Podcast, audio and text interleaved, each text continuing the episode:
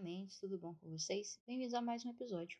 Bom, a primeira coisa que eu quero falar para vocês aqui hoje é que a partir dessa semana, na verdade a partir de semana que vem, os nossos episódios aqui na Mente Humana vão ser quinzenais e não mais semanais. Vou explicar para vocês um pouquinho de por que, que isso está acontecendo e por que está acontecendo agora. Bom, Mendes, uh, tem duas questões que eu quero trazer para vocês e eu vou ser bem sincera.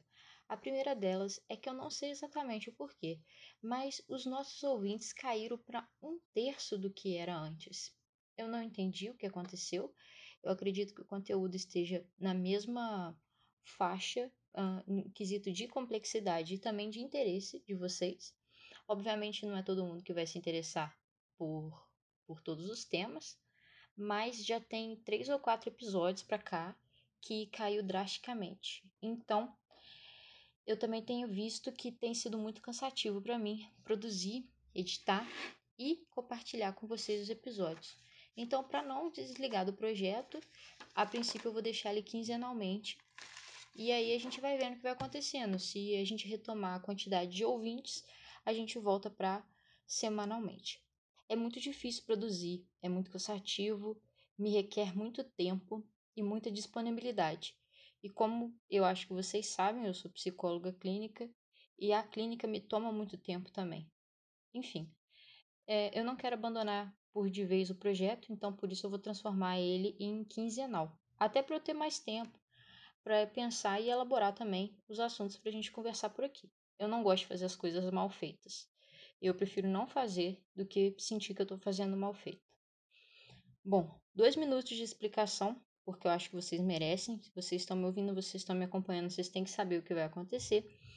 Mas vamos para o episódio de hoje. A primeira coisa que eu quero conversar com vocês hoje é que o nosso episódio ele trata de razão e emoção. Preste bem atenção nesse conceito. É razão e emoção, não razão ou emoção. Normalmente, quando a gente se depara com esses termos pela internet, a gente vê quase como se fosse uma briga, um dualismo aonde a gente encontra a razão de um lado e a emoção do outro. Primeira coisa que eu quero trazer para vocês é que, além de errado, isso é no mínimo hum, estúpido, de certa forma. Vou explicar o que eu quero dizer com estúpido.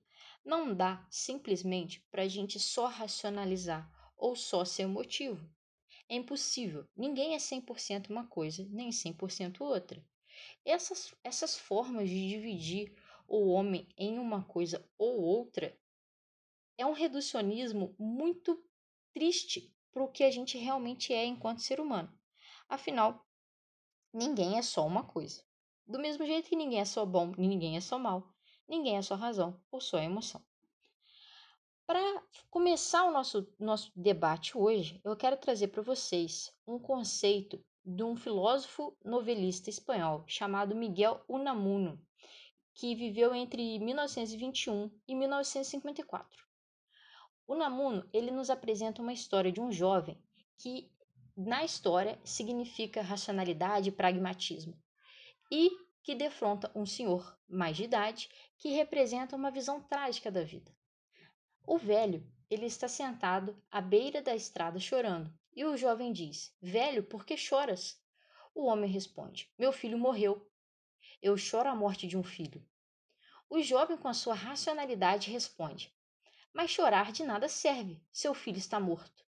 E o velho assim retribui: Eu choro precisamente porque chorar de nada serve. Precisamos aprender a chorar pelo flagelo, não simplesmente curá-lo. Observe isso aqui comigo. Eles começam a conversar sobre o objetivo do choro, por assim dizer, se o choro resolveria um problema ou não. Obviamente, no caso de uma morte, o choro não resolve um problema.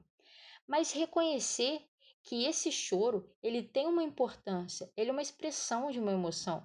Ele não é necessariamente uma resolução, óbvio, não é? Não vai trazer a pessoa amada de volta. Mas isso não significa que o choro não tenha um lugar.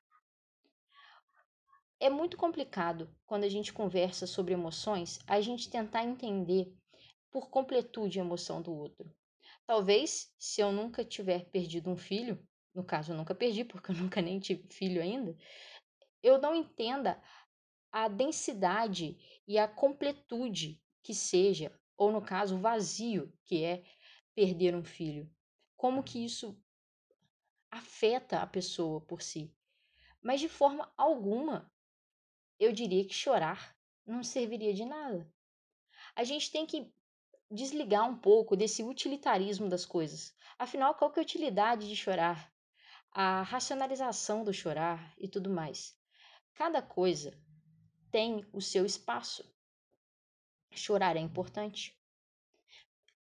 Pensar sobre a morte, sobre o luto, sobre a vivência do luto, no, nesse caso do nosso exemplo do Miguel, também é importante. São formas de vivenciar o perder, o sofrimento, que nesse caso é inevitável, os sentimentos que vêm junto a esse sofrimento e algumas questões relacionadas à perda de fato do ente querido. Eu acho que é importante, eu acho não, eu tenho certeza, a validação desse sentimento, entender o lugar do choro e não só pensar no utilitarismo do choro. Afinal, chorar de nada resolve, então não vou mais chorar. E aí, você vai suprimir esse sentimento, você vai ficar triste, você não vai vivenciar o luto e a longo prazo, isso pode te causar algumas consequências. Isso pode te fazer mal. Porque é importante você ter essa validação do, do que você sente. Enfim, ainda pensando sobre processos cognitivos, sobre razão e emoção e sobre o fato da gente tentar criar algumas expectativas e realidades, por assim dizer, dentro do que a gente sente e o que a gente acha que, sem, que deveria sentir, ou dentro do que a gente pensa e do que a gente acha que do que deveria pensar, eu quero trazer para vocês um processo cognitivo muito interessante que tem muito a ver com isso que a gente está conversando. Esses processos cognitivos, na verdade, é um processamento cognitivo. Ele chama bottom-up ou top-down. Nossa, é difícil traduzir isso. Seria de baixo para cima e de cima para baixo, literalmente, porque é um processamento que vai da percepção para o cérebro ou do cérebro para a percepção. Explicando bem a grosso modo, tá? Eu vou dar um exemplo e vai ficar bem mais claro para vocês me entenderem. O nosso cérebro recebe milhões de estímulos por dia. Isso é completamente impossível a gente ter acesso a todas as informações e processar o que se passa no nosso ambiente. Para processar essas informações, utilizamos uma série de sistemas disponíveis. Imagine a seguinte cena: eu entro numa cozinha e vejo a minha mãe cozinhando. Percebo pelo cheiro ser um dos meus pratos favoritos. E com isso, eu fico feliz, porque o almoço vai ser ótimo. O processamento bottom-up, que é o de baixo para cima, é aquele dirigido por estímulos, que envolve atenção, percepção, e o nosso exemplo e, no nosso exemplo aqui é ver minha mãe cozinhando e ainda sentir o cheiro da comida. Já o processamento top-down, ele é influenciado pelas expectativas, pelo conhecimento do indivíduo, com base nas situações semelhantes. Eu reconheço o cheiro porque eu já senti esse cheiro antes. E assim, eu consigo associar esse cheiro que eu já senti com o cheiro da minha comida favorita. Nesse caso, a experiência emocional depende do bottom-up, porque eu vou ver e sentir o cheiro, e do top-down, por eu já ter conhecido, o, já ter esse conhecimento prévio do que essa situação me diz, o que, que esse cheiro significa. Veja bem, não existe uma razão ou uma emoção, ambos caminham juntas. Eu fiquei feliz porque eu senti um cheiro. Logo, eu associei com uma comida que eu gosto. Então, aqui, vocês observam que eu tive um processamento cognitivo para entender o que estava se passando na cozinha. E assim, eu, eu me senti de determinada forma. Por isso que eu falo para vocês que essa diferenciação de razão e emoção, ela é errar no sentido de reducionismo. Foi o que eu falei no começo do nosso, da nossa conversa aqui hoje. Por quê? Não tem como eu ser só uma coisa ou ser outra. Nós somos as duas coisas. E tudo misturado. Não existe razão ou emoção. Ambas caminham juntas.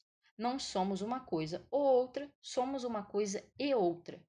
Então, quando você sentir necessidade de chorar, não tente racionalizar esse choro. Chore. Faz parte. Não estou falando para você se expor e expressar suas emoções à torta e direito para quem não compete as suas emoções. Não estou dizendo isso. Eu estou dizendo para você explorar seus sentimentos abertamente, sabe? Entender e, e acreditar que eles têm um lugar, eles precisam ser validados.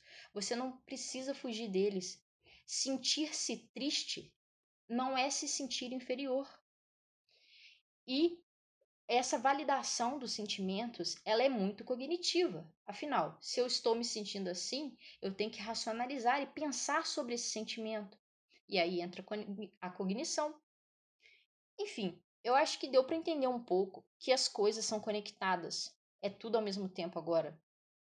E nós não estamos completamente imunes de processos emocionais ou, obviamente, de processos racionais, senão vocês não estavam nem entendendo esse podcast. Afinal, se não tivesse racionalização, essas palavras seriam só palavras e não fariam sentido algum para vocês no momento. Eu acho que ficou claro, eu espero profundamente que tenha ficado. E sempre que você considerar que um sentimento é ruim e que esse sentimento não tem o espaço que deveria ter, eu gostaria que você interpretasse e validasse esse sentimento, para que você não sofra sem necessidade. Tá bom, pessoal? Bom, é isso. Eu espero que o podcast tenha sido útil. Então, lembrando do, do que eu falei no começo, semana que vem não tem, na próxima a gente se encontra. Beijinho e até a próxima.